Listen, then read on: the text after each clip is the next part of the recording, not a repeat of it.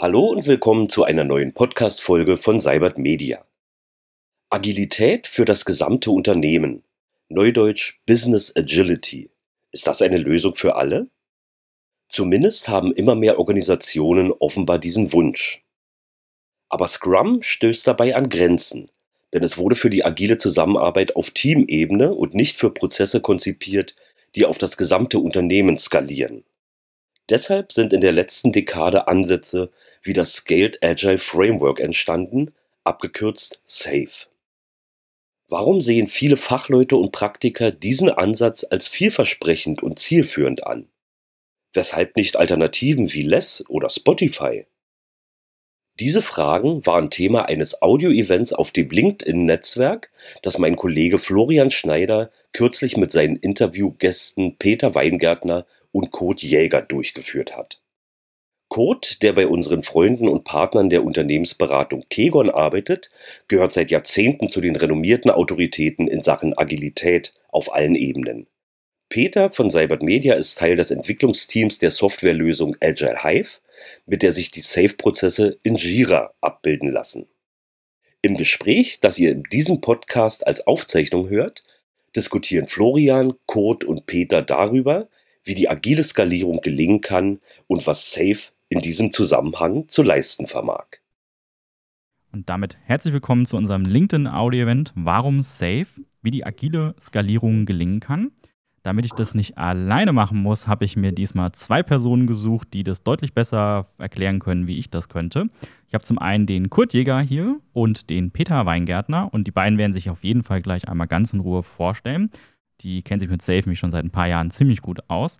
Kurz zu mir, ich bin Florian Schneider, ich bin Portfolio-Owner für das Thema Modern Work und ähm, agile Skalierung gehört irgendwie ein bisschen dazu, deswegen habe ich mir die beiden geschnappt um darüber ein bisschen zu reden und würde das Wort erstmal an den Kurt geben, dass du dich einmal kurz vorstellen kannst. Ja, wunderschönen guten Morgen. Ähm, freue mich, hier äh, bei euch sein zu dürfen. Ja, ich bin äh, schon ein bisschen älter, wie man an dem Foto sieht. Fast keine Haare mehr, so 60 plus irgendwie. Ähm, bin von Hause aus, wie man so schön sagt, Physiker, also Experimentalphysiker. Das ist ganz cool heutzutage, weil wenn du es nicht richtig weißt, dann machst du halt ein Experiment, oder? Möglichst schnell, damit man danach dann Bescheid weiß, statt lange zu diskutieren. Ähm, ich mache seit äh, 20 Jahren Agilität, komme so aus der Softwareentwicklung und äh, bin eigentlich, äh, wie man so schön sagt, weiß ich nicht, Storyteller, Klugscheißer, ähm, seit eigentlich erst so seit zehn Jahren. Vorher habe ich das alles gemacht. Im Moment laufe ich so ein bisschen rum und erzähle äh, Geschichten. Und ich versuche immer die Halbvollversion zu erzählen, bin also auf der optimistischen Seite. Das wäre es vielleicht erstmal zu mir. Peter, machst du weiter? Ja, dann übernehme ich den Ball doch gerne mal. Ich, wenn also die, die äh, Menge an Haaren was über das Alter aussagt, dann müsste ich noch deutlich älter sein als der Kurt. Denn ich habe mich auch bewusst gegen eine Frisur entschieden. Ich bin ähm, bei Cybert Media sogenannter Portfolio Owner für das Portfolio Agile at Scale. Ähm, also quasi dasselbe wie der Flo für ein anderes Thema und deswegen hier im Thema eigentlich ganz gut aufgehoben.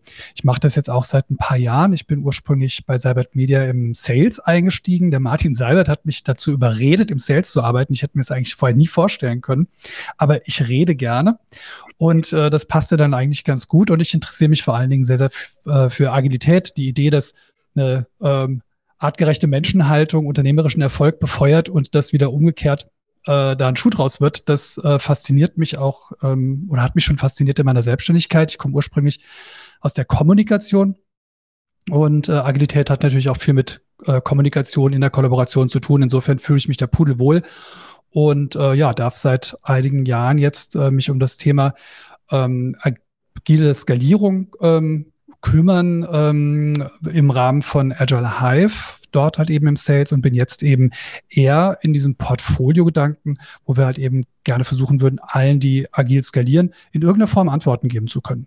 Ja, und deswegen bin ich heute dann hier und freue mich über die Einladung, Flo, und freue mich, dass so viele gekommen sind. Vielen Dank dafür. Ja, Antworten ist ein gutes Stichwort. Ähm, ich hoffe, wir werden heute ganz viele Antworten geben können, was Safe denn überhaupt ist und was man damit anfangen kann und warum man es auch einsetzen sollte. Es ist ja ein sehr großes Framework. Wer sich damit schon mal auseinandergesetzt hat und vor allem auch das große Schaubild sich von Safe angeguckt hat, der wird im ersten Moment wahrscheinlich sehr erschlagen sein. Wir fangen aber erstmal ganz, ganz klein an und erklären überhaupt erstmal, was ist denn Safe? Und die Frage geht direkt an dich, Kurt. Okay. Ja, äh, kann man das überhaupt kurz beantworten? Normalerweise sage ich immer, ich habe immer lange Fragen, äh, lange Antworten auf kurze Fragen. Das liegt daran, dass die Welt halt ein bisschen komplexer ist. Äh, wer so Silver Bullets verkauft, der hat eigentlich schon verloren. Ähm, okay, ich versuche es trotzdem mal einfach. Ähm, Safe ist ein Eklektizismus. Was heißt das? Naja, es ist halt eine Sammlung, eine Sammlung von Methoden, von ähm, kulturellen äh, Dingen, die sich ähm, eignen, um ganze Unternehmen agil zu machen. Da gibt es so Begriffe wie Business Agility. Ähm, ganze Unternehmen heißt äh, typischerweise jetzt nicht nur 100 Leute, sondern vielleicht 1000 oder 10.000 in, in der Unternehmung. Und das heißt, es kann sehr, sehr groß werden. Und äh, die kleinste Einheit, der kleinste Building Block ist eigentlich ein ganz normales Scrum-Team. Das heißt, wir reden bei Safe erstmal darüber, dass wir ganz normale Agilität machen, ganz normales Scrum machen. Wer kein gutes Scrum macht, braucht es auch gar nicht versuchen zu skalieren.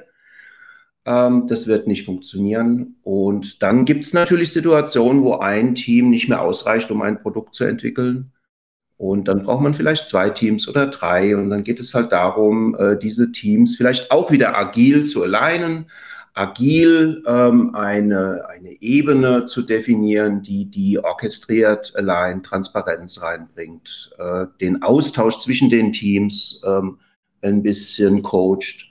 Das sind so eigentlich die Grundideen, äh, warum es ein Safe gibt. Also ich kann mit einem Scrum-Team ein Produkt halt leider nicht mehr entwickeln, dann muss ich mir was überlegen. Das wäre mal meine erste Antwort. Peter, willst du da was ergänzen? Würde ich dazu noch was ergänzen? Ich glaube, ähm, wenn es dann so ein bisschen in die technische Umsetzung geht, da geht es vor allen Dingen dann um Abhängigkeiten managen. Ne? Also die mhm. erste Grundregel in der Skalierung heißt ja, mach's nicht, weil ähm, genau. man häufig halt eben dazu tendiert, auch als Unternehmen zu sagen, ja gut, wir haben halt eben irgendwie unsere Projektdenke und wir haben da halt eben äh, gewachsene Abhängigkeiten und die lässt man einfach bestehen und sagt dann, juhu, mit Safe kann ich das ja auf einmal alles managen, ganz toll. Was natürlich davon wegleitet, dass man erstmal versuchen sollte, crossfunktionale äh, Ende-zu-Ende verantwortliche Teams ähm, zu äh, generieren und zu unterstützen und ins Laufen zu bringen und das ist natürlich immer noch Prämisse. Aber wenn es dann so ist, wie du es gerade gesagt hast, dass ich mit einem Team halt eben keinen Blumentopf mehr gewinnen kann, sondern der Blumentopf einfach zu groß ist, dann gibt es eben zwangsläufig Abhängigkeiten und die gut zu managen. Ich glaube, dafür ist Safe im Endeffekt ja. auch äh, eine super Lösung. Äh, Peter, würde ich gerne mal drauf einsteigen. Und zwar, äh, um mal eine, eine doch schon etwas viereckigere Ansage oder Aussage zu machen. Äh, Safe ist kein Projektmanagement-Tool. Scrum eigentlich auch nicht. Äh, ein PO ist ja kein Projekt-Owner, sondern ein Produkt-Owner. Das heißt, äh, was hier eigentlich passiert, ist, dass man äh, skalierte Agilität nicht für Projekte macht, sondern für Produkte für Wertströme, für End-to-End-Betrachtungen. Also es ist, was man tut, ist eigentlich Projects to Products zu machen. Das heißt, eine alte Projektorganisation, Programmorganisation abzulösen, und das ist das Wichtige, abzulösen durch eine agile Organisation, die dann äh, agile Teams hat, die aber dann auch stehen bleiben. Also so wie das eigentlich die Agilisten schon immer sagen, nämlich Arbeit zu Menschen bringen und nicht Menschen zur Arbeit. Ich glaube, das ist schon mal ein ganz wichtiger Aspekt im Safe. Es geht hier um Produkte, um Services, um Lösungen, aber nicht mehr um Projekte, ganz deutlich. Also es gibt auch keine Projekt-Backlogs hier, sondern es gibt Produkt-Backlogs. Und ich will keinen Flow von Tasks sehen, sondern einen Flow von Value. Also was fließt, ist das Objekt der Begierde für den Endkunden, das da entstehen soll. Ich glaube, das ist schon mal ein große, äh, großer Bruch im Denken, der doch einiges auf den Kopf stellt.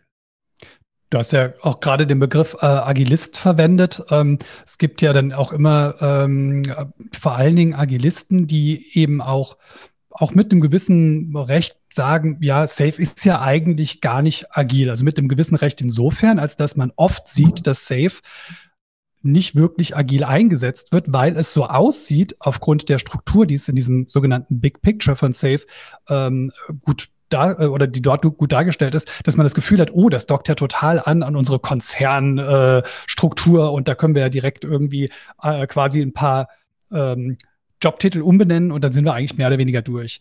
Und äh, ich glaube, das ist halt eben wirklich viel zu kurz gegriffen, wenn man nämlich sich in Safe ein bisschen reinliest, wirklich nur ein bisschen in diese Artikel dann reinliest, die hinter diesen einzelnen Icons auf dem Big Picture stehen, erkennt man eigentlich relativ schnell, dass im Grunde alles doch sehr, sehr agil zugeht und eben für einen sehr, sehr großen Kontext gedacht ist, was natürlich nicht so einfach ist, wie zu sagen, naja gut, wir haben halt eben da ein Team und die sollen halt agil arbeiten und kriegen das selbst organisiert, im Idealfall natürlich auch alles ähm, super hin, sondern hier geht es natürlich darum, ganz komplexe Strukturen so zu managen, dass trotzdem, obwohl es komplex ist, agil gearbeitet werden kann. Und ich finde, da macht Safe eigentlich einen sehr, sehr guten Job.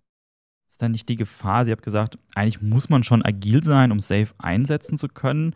Mhm. Meiner Wahrnehmung ist, dass vor allem große Unternehmen, die eben noch nicht so agil sind, um es vorsichtig auszudrücken, versuchen mit Frameworks wie Safe ähm, über das Management die Teams stärker zu alignen und einzubinden und sich plötzlich die Agilität auf die Fahne zu schreiben, aber eigentlich auch ein sehr starkes ja, Kontrollinstrument einzuführen. Stimmt das? Passiert das? Ist das so ein Thema, was aufkommt bei den Unternehmen? Oder ist es sogar auch sinnvoll, weil das dann so den erster Schritt ist, den die mal in diese Richtung machen können? Ich glaube, äh, die Frage kann ich mir mal schnappen. Ich glaube ähm, auch. Äh, das passiert natürlich. Aber Achtung jetzt, was ist Ursache und was ist Wirkung? Also wenn wir eine sehr starke Linienorganisation haben und die Ablauforganisation und die Linienorganisation im Unternehmen, so wie es ist, und das sind klassische Unternehmen, Achtung, wir sind nicht mehr bei den Early Adaptern, wir sind nicht mehr bei der Early Majority. Safe ist eher was für die Late Majority, für große Konzerne, die seit Jahrhunderten eine bestimmte Arbeitsweise haben. Natürlich ist die Absicht, wenn ich so ein Big Picture sehe, dass, dass äh, die Manager erstmal auf links auf die Rollen gucken und sagen, das ist meine Rolle, ja, das bin ich, ja, am liebsten gleich vier Level safe, geht nicht vielleicht auch fünf oder sechs, sieben Level, denken die. Ja? Also wenn man sich mal eine normale Hierarchie anguckt von einem Unternehmen mit, äh, mit äh, weiß nicht, tausend Mitarbeitern, das sind easy fünf Ebenen bis, bis zur Geschäftsführung hoch. Ganz schnell, es gibt größere Unternehmen, die haben noch mehr. Und natürlich existiert immer dieser Versuch, das zu entern, ja, oder auch zu missbrauchen. Also Etikettenschwindel kennen wir, ne? Also das gibt es auch, wenn ich ganz normales Scrum mache. Ja, da wird gesagt, wir machen Scrum. Das ist schön. Da gibt es dann äh, ein Zehner-Team von 100 Leuten oder von 500 Leuten, die Scrum machen. Entschuldigung, da, das Unternehmen macht kein Scrum. Da gibt es eine Zehnergruppe, die das tut. Ja. Und ähm, man merkt das immer schon so ein bisschen, wenn man in ein Unternehmen kommt, wo man dann sagt, ja, wir benutzen hier ähm, äh, bestimmte Begriffe nicht mehr, weil die sind bei uns verbrannt. Ja, und verbrannt äh, werden so agile Begriffe ja gern dadurch, dass man sie mal missbraucht hat. Ja, also wir kommen gar nicht äh, heutzutage, man, Safe gibt es jetzt auch schon zehn Jahre, Agil gibt es seit 20 Jahren, Scrum gibt es noch länger. Wir, wir, wir sind ja, das ist ja alles nicht mehr neu, sondern wir kommen ja schon in äh, Unternehmen, wo das die erste, die zweite, die dritte, die fünfte Welle ist Agilität zu implementieren. Und natürlich passiert das in Wellen, iterativ und inkrementell. Ja, und natürlich ist das nicht so einfach, dass man sagen kann, ja, das wird nicht missbraucht. Das wird missbraucht. Alles wird missbraucht. Also alle guten Methoden, alle starken Methoden haben immer eine Ambivalenz, ja, für Missbrauch. Und wo man halt äh, hinschauen muss, ist, dass man äh, das von, von Anfang an äh, ausräumt, so ein Missbrauch. Und das kann man natürlich schon versuchen, das gelingt einem nicht immer, aber versuchen, indem man zum Beispiel skalierte Agilität nicht im Big Bang einführt, ist totaler Blödsinn, das funktioniert überhaupt nicht, sondern natürlich auch hier iterativ, inkrementell. Also man geht zum Beispiel mal her und überlegt sich, was wäre denn ein Wertstrom in meinem Unternehmen? Wie viele Wertströme habe ich denn? Wie viele Produkte verkaufe ich denn? Und dann entlang dieser Produkte, entlang dieser Wertströme, iterativ, inkrementell anfängt, ähm, Trains zu bauen, anfängt agile Teams zu bauen und ähm, das wirklich sch äh, schrittweise tut, stückchenweise tut. Und ich glaube, da ist ein ganz großer ähm, Wert drin, Silos aufzulösen und ähm, wirklich Menschen zusammenzuziehen, die gemeinsam an einem Wertstrom arbeiten. Für mich das erste Learning schon mal, also um Safe zu machen, muss ich schon agil sein. Im besten Fall, wenn ich damit starten möchte und bin es noch nicht, dann beschäftige ich mich erstmal mit Scrum, verinnerliche diese Mentalität bei mir, führe das erstmal in den Teams ein und dann werde ich größer und kann auch Richtung Frameworks wie Safe gehen. Ihr habt jetzt schon ganz viele Begriffe genannt. Ich bin mir ziemlich sicher, dass nicht jeder oder jede hier davon weiß, was wir mit Wertströmen oder vor allem auch Trains meinen. Vielleicht Peter einmal zu dich, ähm, das Big Picture. Kannst du mal versuchen, wir können es ja leider jetzt nicht zeigen, aber kannst du mal so ganz grob erklären, welche Elemente gibt es denn in Safe und was passiert denn da so? Ja, klar. Ähm, Jetzt bist du gemutet. Genau. Ich hatte, Entschuldigung, ich hatte schon mal auf äh, Entmuten geklickt, aber das hat er wohl irgendwie äh, nicht übernommen. So, jetzt bin ich hier. Vielen Dank äh, für die Frage.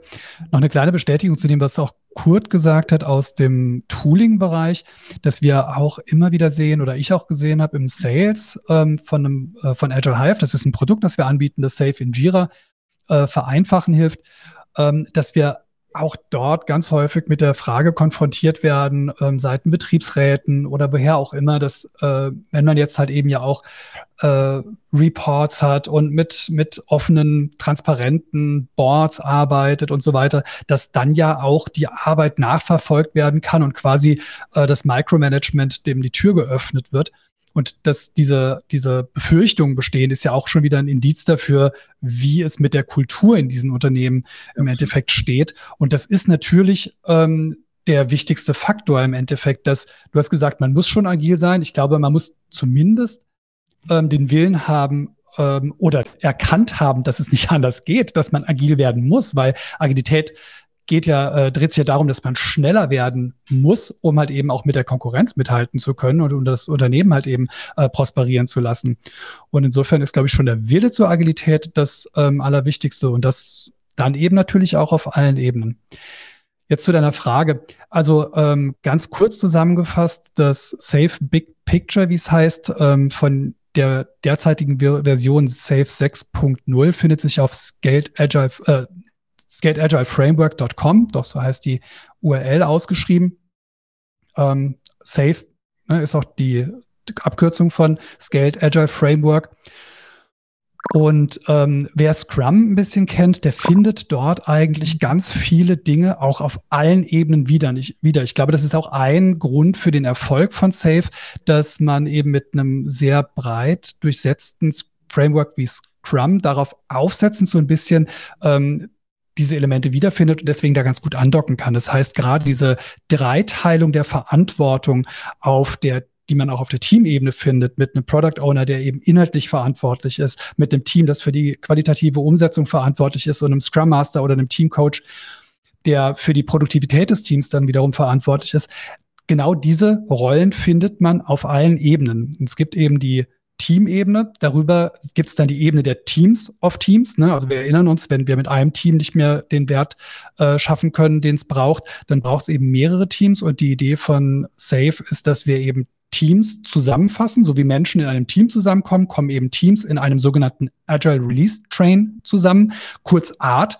Das ist dann auch jetzt die Art-Ebene, die hieß mal eine Zeit lang Programmebene. Und da merkt man aber auch schon, dass dieser Begriff Programm so ein bisschen altertümlich ist. Den hat man jetzt rausgeschmissen, endlich.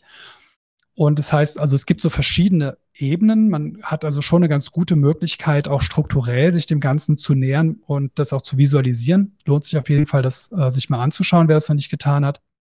Und das zieht sich eben bis äh, auch oben auf die sogenannte Portfolio-Ebene und ein Stück weit auch darüber hinaus ins ganze Enterprise hinein. Ähm, und auf dieser Art-Ebene werden dann die besagten Value Streams von diesen Agile Release Trains eben operationalisiert, die, äh, diese Value Streams, die eben identifiziert worden sind, die zu entwickeln sind, damit wiederum sogenannte Business Value Streams auf der, ähm, oder, ne, heißen sie Business Value Streams oder Operational Value Streams, Kurt? Ich bin immer unsicher. Ähm, auf jeden Fall wirklich das, was Ende zu Ende äh, im Business gedacht wird, wie man eben tatsächlich den Wert äh, schöpft. Und diese Entwicklungs-Value Streams, die unterstützen eben dann wiederum diese Wertströme auf der, auf ähm, im Business.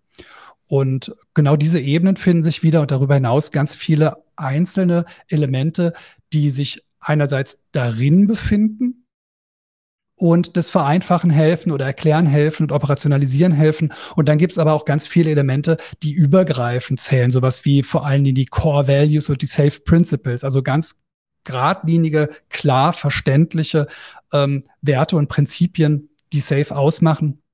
Darüber hinaus eine Anleitung, äh, so eine Art Best Practice aus äh, der, ja, aus vielen, äh, über 100 äh, Projekten, so eine sogenannte Implementation Roadmap, wie ich also am besten vorgehen kann, um Safe tatsächlich in, in, in einem Unternehmen zu verankern. Und dann gibt's noch die Spanning Palette, also eine äh, Palette, die halt eben äh, auf der Seite steht, die mir dann eben nochmal auch ähm, Anknüpfungspunkte gibt an Dinge, die übergreifend ähm, äh, funktionieren. Ja, das mal so ganz grob zusammengefasst, weil ins Detail zu gehen, das würde jetzt, glaube ich, den Rahmen sprengen. Kurt, gibt's noch irgendwas, was ich vergessen habe, was an der Stelle ganz wichtig wäre?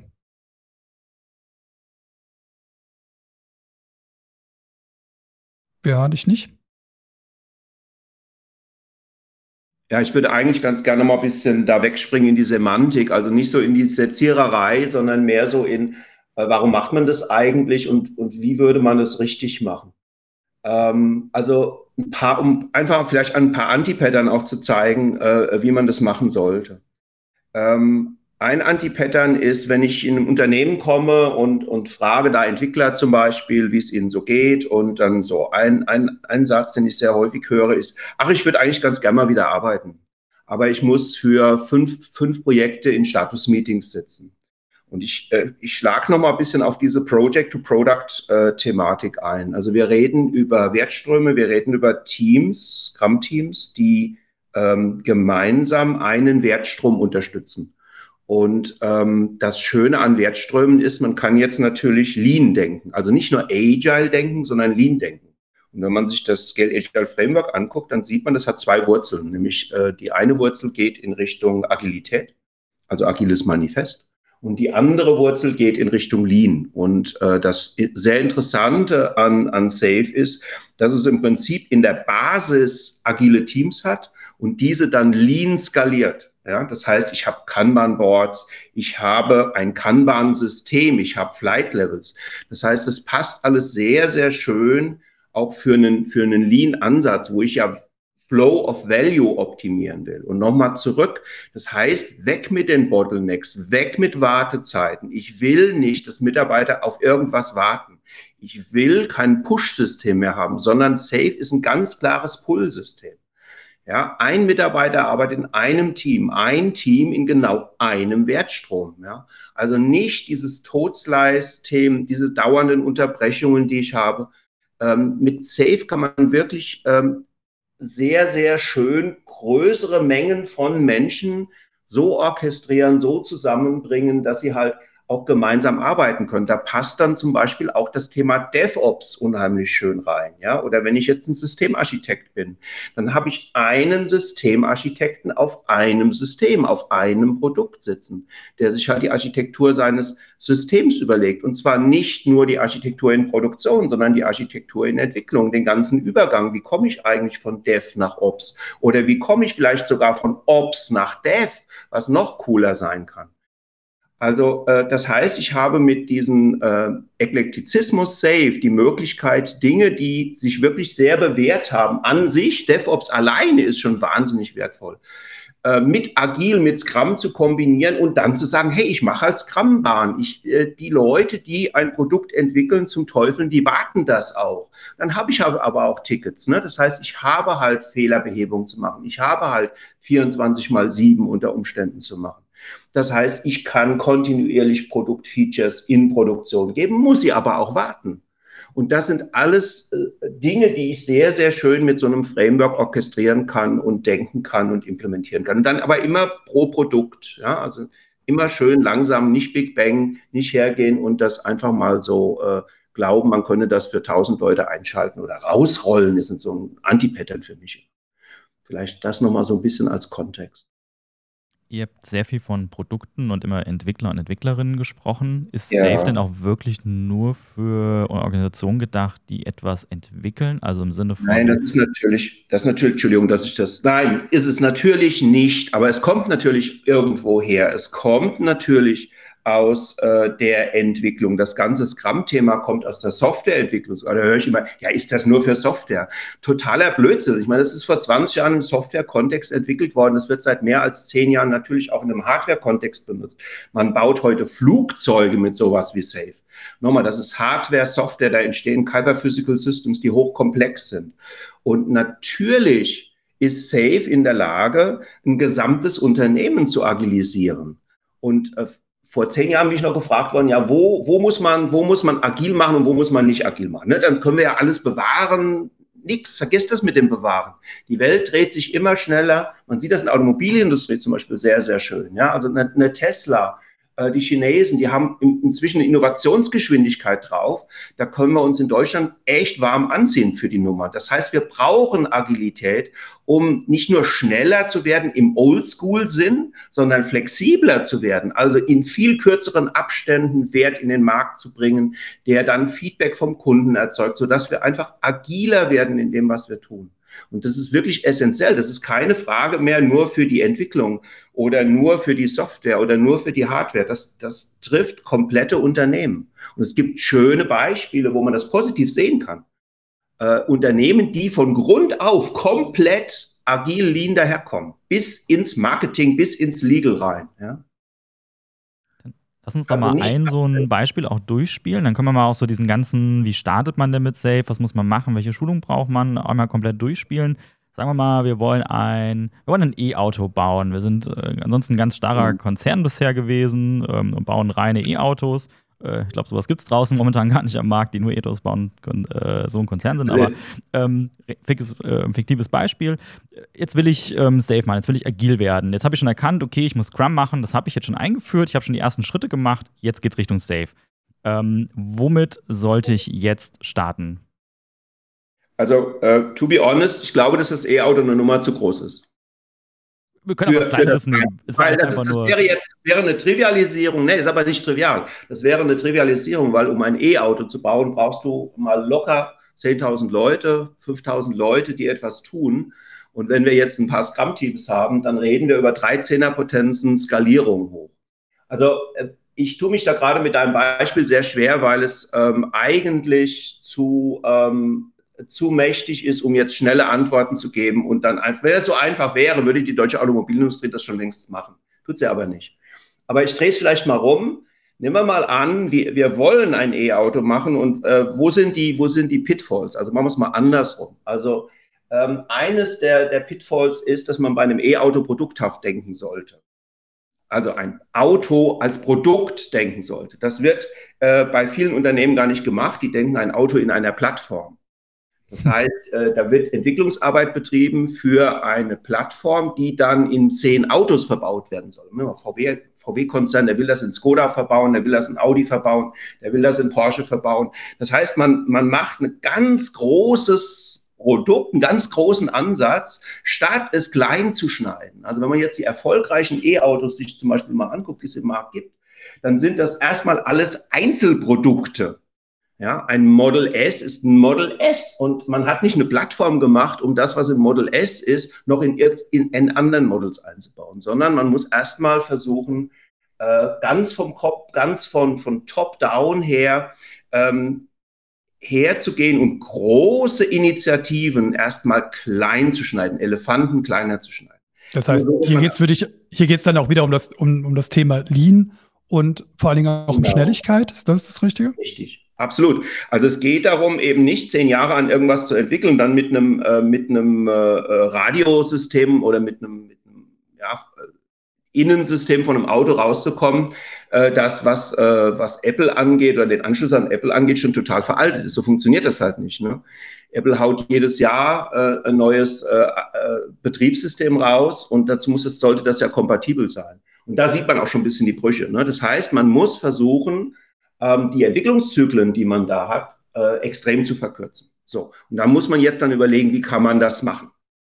Ne, indem man zum Beispiel auf der Portfolioebene jetzt in meinem Safe ganz oben in der Portfolioebene schon mal anfängt und nicht 100 Projekte gleichzeitig startet, nur weil das Budget und die Projektleiter dafür da sind, sondern äh, ganz, ganz stark in eine Sortierung geht und sich überlegt, was sind denn die wirklich Initiativen, die ich jetzt machen möchte?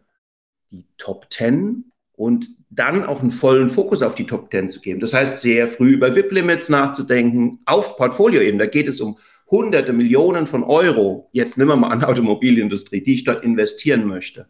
Und eben nicht herzugehen und zu sagen, na, wir haben das Geld, los geht's. Ja, also nicht in die Parallelisierung, sondern wirklich eine sehr, sehr starke Fokussierung. Das wäre jetzt mal zum Beispiel ein ganz äh, starker Move, den man im Safe machen kann, um sich zu limitieren und um dann nach unten Speed zu kriegen. Also, dass die Strategie und die Execution halt auch wieder zu, zueinander passt und dass nicht unten die äh, total überlastet sind mit zu vielen parallelen Dingen. Und es, es geht ja auch äh, stark um Kundenzentrierung, ne? die Schnelligkeit und Konzentra oder die Konzentration auf ähm, bestimmte Bereiche und die Schnelligkeit dort aufzubauen, ist ja vor allen Dingen Schnelligkeit, um zu lernen, ob der Markt das, was wir da gerade machen, eigentlich wirklich braucht, wirklich, wirklich braucht und wirklich, wirklich haben will. Weil ähm, wenn ich das mit der ähm, Plattformentwicklung richtig verstehe, ist das ja super, dass ich nachher einen Produktionsvorteil habe und in ganz viele verschiedene Autos richtig. halt eben meine, äh, meine Plattform verbauen kann und dadurch vielleicht schneller produzieren kann. Aber ich sehe schon so ein bisschen das, was du sagst. Naja, aber wenn ich in zehn Jahren halt eben eine Plattform fertig habe, was, wenn dann die Autos, die auf dieser Plattform in irgendeiner Form gebaut werden können, keiner mehr haben will? Mhm.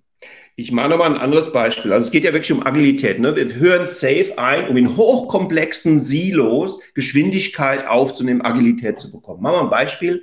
Nehmen wir mal an, wir haben Innovationsdruck wegen E-Auto jetzt. Du hast es eben gebracht. Ne? Wir möchten also ein Elektroauto haben das kann ja einiges, so ein E-Auto. Das kann ja nicht nur äh, elektrisch betrieben werden, also ich habe einen elektrischen Motor, sondern ich habe natürlich dann auch eine Klimaanlage, die läuft, wenn das Auto aus ist.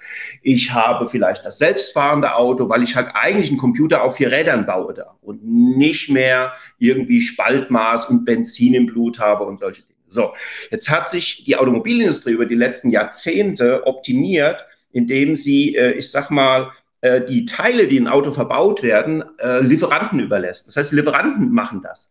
Und die Automobilindustrie orchestriert eigentlich nur noch die Hochzeit ne, des Autos, des Zusammenbaus. Das können die übrigens sehr gut. Da sind die mit Lean total cool unterwegs. Also kleiner Tipp für die Automobilindustrie äh, in der Entwicklung. Guckt euch mal an, was die äh, Betriebsleiter in den Werken machen. Da könnt, da könnt ihr sehr viel lernen, was auch genau zu Safe passt übrigens. Und äh, einer der Punkte ist zum Beispiel diese, wenn ich jetzt Innovation brauche, wo soll die denn stattfinden? Bei mir oder beim, beim Lieferanten? Ja, also solche Dinge muss man sich überlegen. Wenn ich jetzt über Wertströme nachdenke, dann, dann muss ich mir überlegen, ist der Lieferant Teil meines Wertstroms? Oder muss ich den aufkaufen? Muss ich das, muss ich innovieren als, als, als großer Konzern? Oder innovieren meine Lieferanten? Ne, das, sind, das sind zum Beispiel Überlegungen, um die es dann da geht. Da geht es also erstmal gar nicht so drum, äh, jetzt zu sagen, na, dann haben wir da unten ein Scrum-Team und dann machen wir ein zweites, drittes, viertes rein und dann können wir das hochskalieren. In der Automobilindustrie und jetzt an dem Beispiel Elektroauto sind das natürlich ganz andere Probleme, also Optimierungen, die man da über die Jahrzehnte gemacht hat, die äh, einer agilen Implementierung dann im Weg stehen. Und Lieferanten muss man integrieren können. Da gibt es das Arbeitnehmerüberlassungsgesetz in Deutschland, ganz viele Elemente, ähm, die, die einem dann in dem Framework erstmal gar nicht so, äh, so auftauchen. Ne? Also ein Framework zu implementieren, das ist das eine. Aber einen großen Konzern darauf vorzubereiten, dass er jetzt äh, anders denken muss, und das ist eine Kulturänderung, das ist eine ganz andere Nummer. Und die muss natürlich und, parallel dazu passieren. Vielleicht auch, wenn man jetzt sich die, ähm, ne, ich hatte eben schon mal diese Implementation Roadmap äh, erwähnt, weil du genau. konkret auch danach gefragt hast, Flo, was muss man denn machen, welche Schritte geht man? Also diese Implementation Roadmap, die auf diesem ähm, Big Picture verlinkt ist, die kann man sich dazu mal anschauen. Aber genau das passiert halt eben ganz zu Beginn. Dieses Mindset etablieren, die Menschen, die halt eben die Entscheidung treffen, mitzunehmen und ihnen klar zu machen oder ihnen helfen klar zu machen. Ne? Im Endeffekt ist es ihre Entscheidung. Ähm, da, welche genau. Notwendigkeiten es unter Umständen gibt und welchen Mindset-Shift es geben muss und was ähm, um Wertströme sich organisieren eigentlich bedeutet. Äh, das klar zu machen durch da gibt's Trainings natürlich und so weiter. Das ist, glaube ich, der, der äh, wichtigste und erste Schritt, weil ansonsten wird so eine Transformation im großen Stil natürlich niemals funktionieren, wenn das Management-Buy-in nicht da ist. Genau. Also man sieht das auch ganz schön an der Implementation Roadmap. Ich weiß nicht, wenn ihr auf dem Big Picture ganz unten mal äh, draufklickt, Implementation Roadmap, dann sieht man, das ist, ähm, das fängt zum Beispiel an mit dem Tipping Point. Ja, das heißt, ich brauche das Top-Management, das wirklich so eine agile Transformation haben will. Wenn das alles nur Lippenbekenntnisse sind, dann wird das sehr schwierig. Ja, ich brauche dann zum Beispiel ein, ein LACE-Team, also ein Lean Agile Center of Excellence. Das ist ein Team, ein Scrum-Team, idealerweise ein Scrum-Team, weil das soll ja selber das leben, was es implementiert, dass diese Transformation vorantreibt. Ne? Das vielleicht den ersten Train begleitet, die ersten 100 Menschen, die ersten 10er-Pack-Teams. Wie alignt man das? Wie baut man da DevOps ein? Wie, wie kriegt man die Architektur dazu, dass sie dann auch agil agieren kann? Das ist ja über Conway's Law sieht man das ja immer sehr schön. Ähm, die Architektur des Produktes spiegelt sich in der Organisationsarchitektur wieder. Ne? Also da haben dann zum Beispiel solche Rollen wie ein Release-Train-Engineer, der ja quasi der Scrum Master auf dem Train ist, der also die immer an zehn Teams, die Prozesse zwischen den zehn Teams versucht äh, positiv zu beeinflussen und der Systemarchitekt ganz viel gemeinsam über die DevOps-Plattform. Ne? Dann, dann müssen halt Abhängigkeiten reduziert werden zwischen den Teams, aber auch Bottlenecks in der DevOps-Pipeline entsprechend äh, zurückgestellt werden oder, oder angegangen werden. Also man sieht da, da gibt es dann ganz, ganz viel zu tun, Implementation rum. Ich brauche einen Tipping Point, ich brauche so ein Lace-Team, das das begleitet. Das sollte ein Scrum-Team sein. Und der Product Owner von so einem Lace-Team, der sollte natürlich im Top-Management sitzen. Und wenn das nicht passiert, dann sind das oft Lippenbekenntnisse, dann sind das oft Versuche, ja, wir werden auch agil, weil die anderen das machen. Das ist immer eine schlechte Argumentation, weil die anderen das machen. Also wenn man nicht selber wirklich äh, eine Burning-Plattform hat oder weil man, wenn man nicht selber erkannt hat, dass man dass der Markt einen zwingt, agiler zu werden. Das ist kein, kein, kein Wunschvorstellung. Dann wird es ganz, ganz schwierig mit so einer Transformation. Und dann ist halt der nächste Schritt, wirklich herzugehen und im Unternehmen eine Analyse zu machen, was gibt es eigentlich für Wertströme.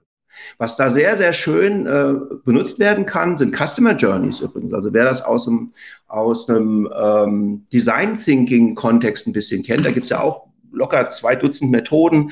Ähm, was sehr, sehr hilft, sind Customer Journeys, also von außen geguckt, Touchpoints. Wie nimmt der Kunde eigentlich das Unternehmen wahr? Welche Produkte kann er da kaufen? Wie kauft er die Produkte? Ne? Automobilindustrie, gibt es einen Car-Konfigurator? Äh, kann ich mit dem von mir äh, konfigurierten Auto äh, dann zum, zum Sales gehen und kann sagen, das hätte ich gern oder macht er einen neuen Car-Konfigurator auf? Ja, das sind so, so Dinge, da sieht man dann schon hoppla, da lässt sich vielleicht auch noch was optimieren. Ja, oder gehe ich überhaupt noch in, zu irgendeinem Händler oder kann ich mein Auto direkt im Internet kaufen? Ne? Dann habe ich das auch alles nicht mehr. Also das sind so diese, diese Touchpoints von außen gesehen, die sehr aus Kundensicht sehr stark definieren, wie sehen die Wertströme aus. Und das ist auch eine schöne Möglichkeit, an seine Wertströme ranzukommen. Ja, so eine Analyse macht man, dann hat man, je nachdem, wie groß das Unternehmen ist, sagen wir mal zwischen 10 und 100 Wertströme in der Hand und jetzt macht man ganz opportunistisch Folgendes. Man sucht sich einen davon aus, bitte einen, nicht zehn, nicht hundert, einen aus und implementiert da drauf mal eine agile Implementierung. Also zieht alle Leute zusammen, die für den Wertstrom relevant sind. Und wenn das Legal ist und wenn das Marketing ist und wenn das eine Entwicklung ist und wenn das Operations ist, dann ist das alles gut. Das heißt, ich mache eine kleine Business Unit, mache ein Agile Release Train draus, baue von, von mir aus fünf crossfunktionale Teams und die sind wirklich 100% allokiert darauf. Die machen nichts mehr anderes. Ja? Die machen nicht noch 15 andere Sachen irgendwo. Das ist ganz, ganz wichtig, dass man das so spielt. Und dass man dann auf der Basis mit der Erfahrung den nächsten Train startet und dann den nächsten. Genau, bei dieser Implementierung Train für Train ähm, hat man normalerweise natürlich immer dann auch Train, haha, Trainings, ähm, entsprechend, dass die Leute einfach auf einem Wissensstand sind. Dann haben wir gleichzeitig natürlich immer die äh, Notwendigkeit, auch äh, ähm, zu coachen, so wie das aus Agile halt eben kennen. Und wir brauchen natürlich dann auch das richtige Tooling, weil wenn wir halt eben von einer gewissen Größenordnung von mehreren hundert oder mehreren tausend Entwicklern sprechen, dann äh, brauchen wir natürlich die Unterstützung, die digitale Unterstützung dazu, äh, Flo, weil das ja auch noch so ein bisschen eine Frage war. Die Details der Implementierung, wie gesagt, gibt es auf der Implementation Roadmap, die ist wirklich sehr durchdacht. Da gibt es einen großen Artikel auch zu. Auf jeden Fall schon einige Tipps von euch beiden jetzt gehört. Wir haben noch fünf Minuten. Ich hatte es befürchtet, wir haben uns ein sehr großes Thema für sehr wenig ja. Zeit herausgesucht. Ich möchte noch ein paar Fragen eingehen, die ich im Vorfeld zugeschickt bekommen habe.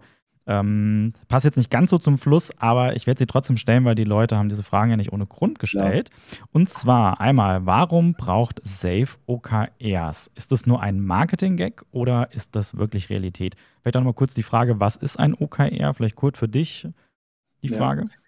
Also das ist eine Abkürzung für Objective and Key Results und das ist so, wie das mit vielen Dingen ist, die Safe tut. Das ist ein Eklektizismus. Es ist kein Marketing-Gag, überhaupt nicht. Uh, Safe benutzt auch die OKR-Syntax. Ach du, es benutzt nicht das komplette OKR-System, sondern es nimmt nur die OKR-Syntax und benutzt sie oben bei der Formulierung strategischer Themen. Und das ist sehr, sehr schön. Warum ist das schön? Naja, weil strategische Themen werden ja in irgendeiner Form formuliert vom CXO-Level. Und das ist beliebig. Ja? Und diese Beliebigkeit ist halt blöd, weil dadurch werden die nicht vergleichbar. Ne? Und ich habe vielleicht da zehn von diesen OKRs für ein Unternehmen mal definiert. Das Schöne ist, wenn ich es als OKR in dieser Syntax formuliere, dann werden die halt vergleichbarer. Ich kann diese äh, OKRs für eine Vision-Mission-Bildung verwenden. Also wie ich das im OKR-System auch machen würde. Also wenn ich noch keine Wertströme habe, habe aber ein komplett neues Produkt, das ich bauen möchte, dann formuliere ich das ja gerne in der OKR, versuche dann Mitarbeiter dazu zu kriegen, ihre eigenen OKRs sich zu überlegen, um einfach zu sagen, okay, was wäre denn jetzt ein Train? Welche Leute können denn beitragen zu dieser Mission? Also überhaupt gar kein Marketing-Gag, und es wird sehr gerne auf Portfolio verwendet und es wird dort verwendet, um eine Vereinheitlichung der verschiedenen Formulierungen der Top-Level-Stakeholder mal hinzukriegen, um von da aus dann systematisch weiterzugehen. Vielleicht noch eine schnelle Ergänzung dazu. Ähm, ein ganz wichtiges Thema bei Agilität ist ja immer, dass wir eine dezentralisierte Entscheidungsfindung haben, also dass die Entscheidung da getroffen werden soll, wo das Wissen ist. Und das sollte natürlich so weit wie möglich in Anführungszeichen unten ähm, passieren, dass wir eben auch Bottlenecks vermeiden. Und ähm, Objectives und Key Results haben sich ja bewiesen, um eine strategische Richtung des Unternehmens eben äh, greifbarer zu machen. Und erst wenn ich weiß, was das der Sinn des Unternehmens ist, kann ich auch im Sinne des Unternehmens entscheiden. Und deswegen ist so eine strategische Formulierung, die gut verständlich ist und vor allen Dingen durch Daten halt eben dann auch nachhaltbar ist, äh, wird das Ganze natürlich erst richtig lebendig. Ja, sehr gut, genau. Ich ähm, habe noch eine zweite Frage, beziehungsweise sind zwei Fragen, die fasse ich mal ein bisschen zusammen. Ähm, hier hat einer die Frage gestellt, der hat sich sehr viel momentan mit Scrum beschäftigt und sagt, mhm. es gibt den Scrum Guide mit den 13 Seiten, äh, ist alles öffentlich und ähm, jetzt kommt da Safe. Und dann muss ich eine Zertifizierung machen, muss die Safe-Rollen äh, am besten noch schulen. Und ähm, es wirkt im ersten Moment weniger agil, muss aber trotzdem den agilen Ansatz predigen. Und ähm, es besteht natürlich auch die Gefahr, dass Hierarchien ausgenutzt werden. Ihr habt es ganz am Anfang mal gesagt, welche Rolle habe ich denn im Management dann, wo finde ich mich denn da jetzt wieder und wo kann ich dann ja. kontrollieren? Genau. Ähm, wir haben es, glaube ich, schon so ein bisschen beantwortet, das ganze Thema, warum das nicht so entstehen sollte, aber vielleicht, äh, Peter, vielleicht für dich auch so eine Sales-Antwort nochmal, äh, wenn ich jetzt so eine Befürchtung habe in meinem Unternehmen, wie gehst du damit um? Was sagst du den Leuten? Also normalerweise kommen die Leute erst zu mir, wenn sie sich schon für Safe entschieden haben und dann eben nach einem Tooling suchen. Ähm, aber ich würde sagen, erstmal ist das ganze Wissen auch auf dieser Seite skateagileframework.com ähm, abrufbar. Also wenn ich mir das zutraue, das halt eben zu lesen und dann auch umzusetzen, ist das durchaus da. Die Fairness muss man haben. Aber wir sprechen halt eben von einem äh, sehr oder sehr komplexen Umfeld.